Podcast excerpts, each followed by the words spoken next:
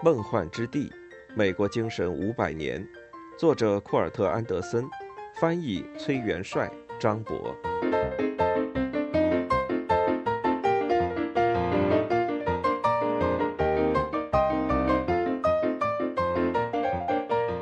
第三部分：漫漫理性之路，一九零零至一九六零年。对待迷信，不能采取礼貌的手段。而是要全副武装击溃他、削弱他，把他打入臭名昭著、荒谬可笑的万劫不复之地。门肯写于巴尔的摩《太阳报》。全民识字和新闻自由的早期支持者没有预见到大众传媒业的崛起。这个行业关心的既不是真理，也不是谬误，而是虚构的事实。一言以蔽之。那些支持者未能考虑到，人对于娱乐的欲望几乎永远不可能满足。赫胥黎重返魅力新世界。第十七章：进步与倒退。美利坚合众国是一个意识到自己的现代性的国家。在第一个对现代性产生自我意识的世纪——二十世纪的头三十年里。理性与合理性，似乎在与魔幻思维与落后势力的战争中占了上风。令人惊叹的物质进步不断提速，人们拥有了汽车，全国都通了电，医学在进步。美国官方决定彻底取缔大规模江湖医术。新创立的大众刊物《妇女家庭杂志》不再接受专利药物的广告。科利尔杂志连载了十一期针对滋补品、净血剂、特效药骗局的系列调查。一年之后，纯净食品与药品法成了联邦法律，几乎终结了专利药品行业。一九零五年，美国最高法院裁决，各个州和市都有权以法律名义要求公民接种针对天花。以及其他流行病的疫苗。也就是说，宪法赋予了美国人相信、支持任何事物的权利，但这并不代表每一个人在任何时刻、任何情况下都拥有不受限制的绝对自由。政府确立了国家食品与健康法规，建立了美国联邦储备系统。全国有色人种协进会成立，公正负责的全国性新闻媒体开始出现，大学欣欣向荣，科学和科学家受人尊重。世界上其他地区的人们都承认，美国人正在创作出世界一流的文学、音乐和艺术。当亨利·卢斯，他于一九二三年创办了《时代周刊》。宣称美国世纪已经到来，这看上去无可辩驳。不出意外的是，通向进步的征途难免会有倒退。当然了，这是一个自由的国度。就在前不久，我们还在开拓边疆。从二十世纪伊始一直到二十世纪二十年代，新兴的灵修潮流和怪诞的宗教门派层出不穷。与之伴随的还有人们对移民人群的厌恶，意大利人和犹太人从欧洲涌入，非裔美国人自南方北上。但对于充满自信的主流人群来说，所有反动保守势力的激烈反应都像是最后的挣扎，是未开化之人的负隅顽抗，是徘徊在规则之外的个例，而奠定了时代基调的。则是站在现代化前沿的精英。二十世纪二十年代，吉尔伯特·塞尔迪斯写成了《失语的世纪》一书。这本书是一位理性主义者为美国的十九世纪题写的墓志铭，纪念美国总算从荒谬的魔幻思维残余中解脱出来。通灵者和降神会有过一次复兴。但是，二十世纪二十年代的时候，招魂术骗局已经被霍迪尼和其他的怀疑者一举揭穿。十九世纪末涌现出的通灵群体几乎全部消失。神智学这个融合了神秘学、神秘主义、占星术、炼金术和魔法的美国大杂烩，曾在世纪之交盛极一时，后来也在二十世纪二十年代消解没落，渐渐无人问津。在世俗和政治事务方面，美国人对于外来族裔阴谋的恐慌再次爆发，但这次狂热并没有持续多久。第一次世界大战期间，祖上有德国血统的人受到了怀疑，而每十个美国人之中就有一个是德国移民或德国人的后代。暴乱发生，私刑出现。从一九一零年到一九二零年，几乎有一百万名德裔美国人从人口普查统计中不可思议的消失。但德裔美国人的人数众多，恐慌难以过度蔓延。而且，美国官方也仅仅参战了十九个月。二十世纪二十年代，特别是苏联成立之后，美国经历了第一次大规模反共主义恐慌。这次恐慌迅速发展成反犹主义，后者又加剧了反共主义。另外，话说到这里。那些在战争期间让我们忧心忡忡的德裔美国人中，难道不也有相当一部分是犹太人吗？一旦犹太人口达到了美国人口的百分之二，对犹太影响的恐惧就在美国兴起。一个世纪以前，引发了美国人反天主教狂热情绪的人口比例临界点也是百分之二。亨利·福特这位美国最受人尊敬、最成功的实业家，成了西安长老议定书的超级粉丝。这本俄语读物最初作为虚构小说发表，后来却有人声称该书真实记录了世界犹太领袖团体的一次秘密会议，与会者密谋征服世界。二十世纪二十年代，福特出资在美国发行了五十万份西安长老议定书。他还策划并出版了四卷本《国际犹太人：世界头号难题》。年轻的约瑟夫·戈培尔和阿道夫·希特勒读到了这部书的德语译本，成了亨利·福特的超级粉丝。不过，当美国人谴责福特并开始抵制他的公司时，他立刻道歉并收回了自己的立场。此后，美国的反犹主义在二十世纪的过程中逐步衰落。潜在的白人至上论深层的是一些极其有害又复杂的幻想。这些幻想并不会因为反奴隶制战争的结束而消除。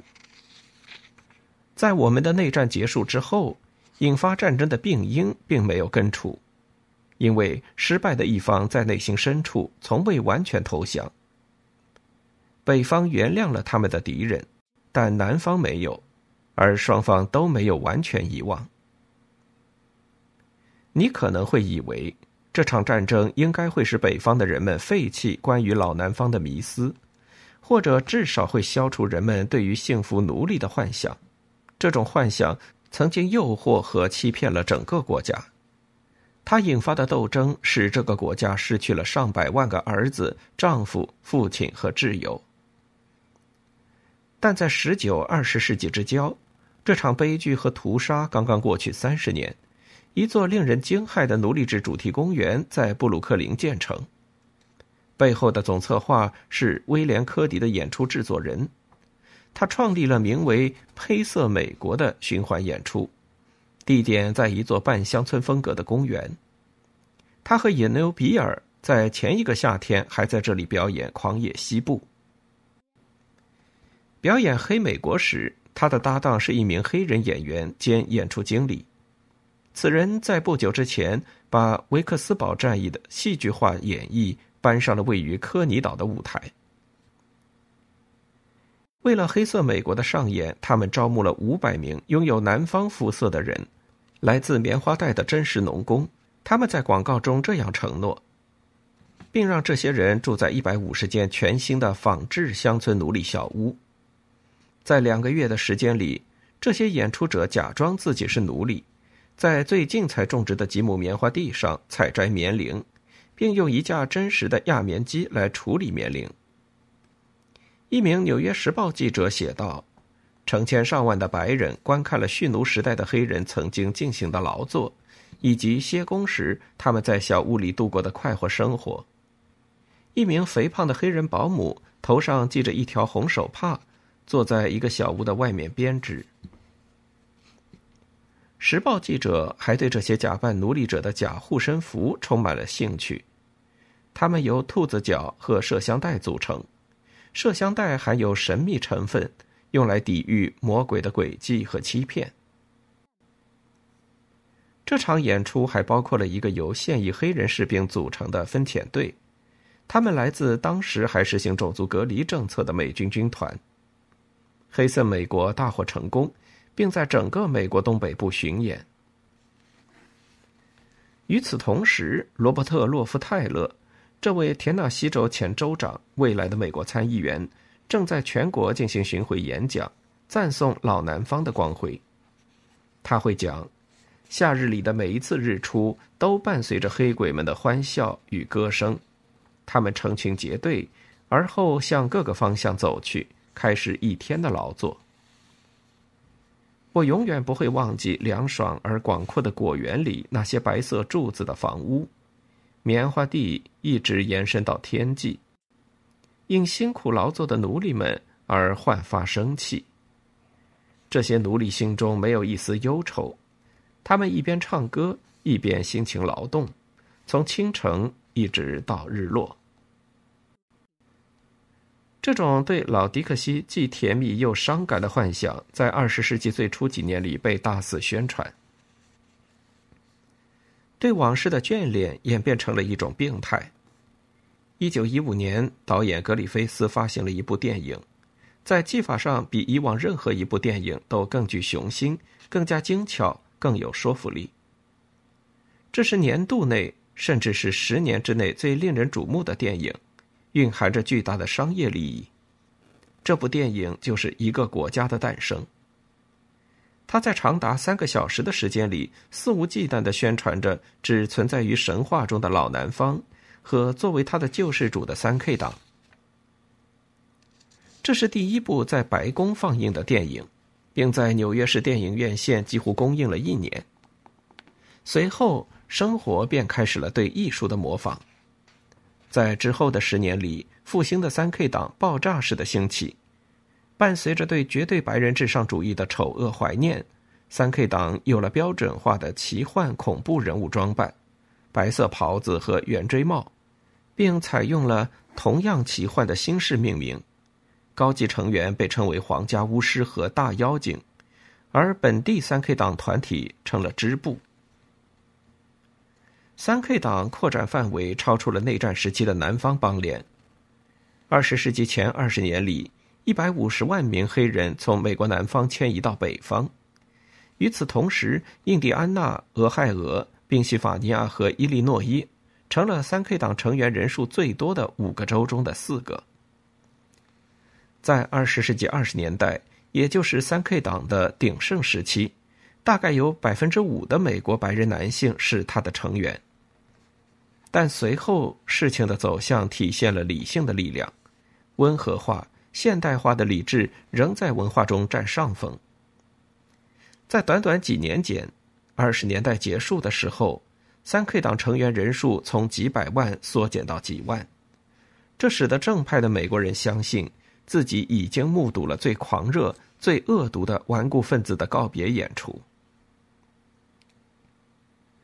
但在三 K 党流星般的迅速崛起与衰落之外，南方白人对于自己特殊优越性的迷思并未衰退，他们仍旧认为自己光荣、正直、富有人性，是文明开化的传统守卫者，不像那些不懂人情的北方佬。这种迷思在新世纪以新的形式存续下来，父辈和祖父辈的内战被看作是一场高尚。辉煌的命定败局，悲剧性的未能保留住内战前的黄金时代。但说到真正的奴隶制，不不不，他们会说这场战争的焦点不在于此。奴隶制只是一个不起眼的细节。实际上，美国南方白人认为，他们作战是为了自己作为美国人的权利，为了能够信仰任何他们想要信仰的事，即使他们的信仰是不堪一击的幻想，即使这意味着把一部分人作为非人类对待。许多研究南方并来自南方的历史学者的共识是，对幻觉和妄想的偏爱成了南方人性格中的决定性因素。来自北卡罗来纳州的年轻记者威尔伯·卡什，在一九四一年出版了《南方的思维》，这成为二十世纪在美国南方文化心理学领域最有影响力的书。这本书始于卡什给门肯的杂志写的一篇文章，其中卡什写道：“南方人突出的性格特点在于，人们在现实面前完全不知所措，却在幻想方面拥有巨大天赋。”比如说，就连老南方这个传说本身，也是南方人编织出来的。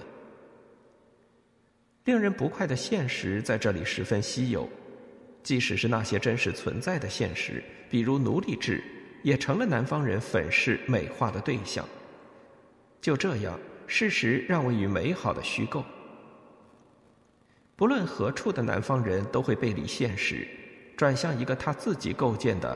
华而不实的世界。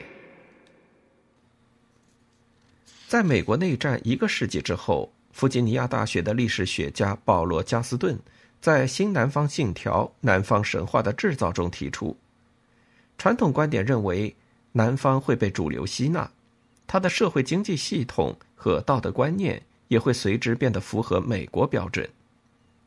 换句话说，被征服的一方会变得像北方一样。更少受到神话的迷惑，更多用事实说话。进步的力量，在军事和法律方面，邦联的确输掉了内战。合众国保持统一，并加入了废除奴隶制的发达国家行列。但在其他方面，获胜的不见得是北方。虽然奴隶制的蔓延被制止，但某些有害的南方思维习惯却在全国蔓延开来。伴随他的是愈加狂暴的诸多基督教流派。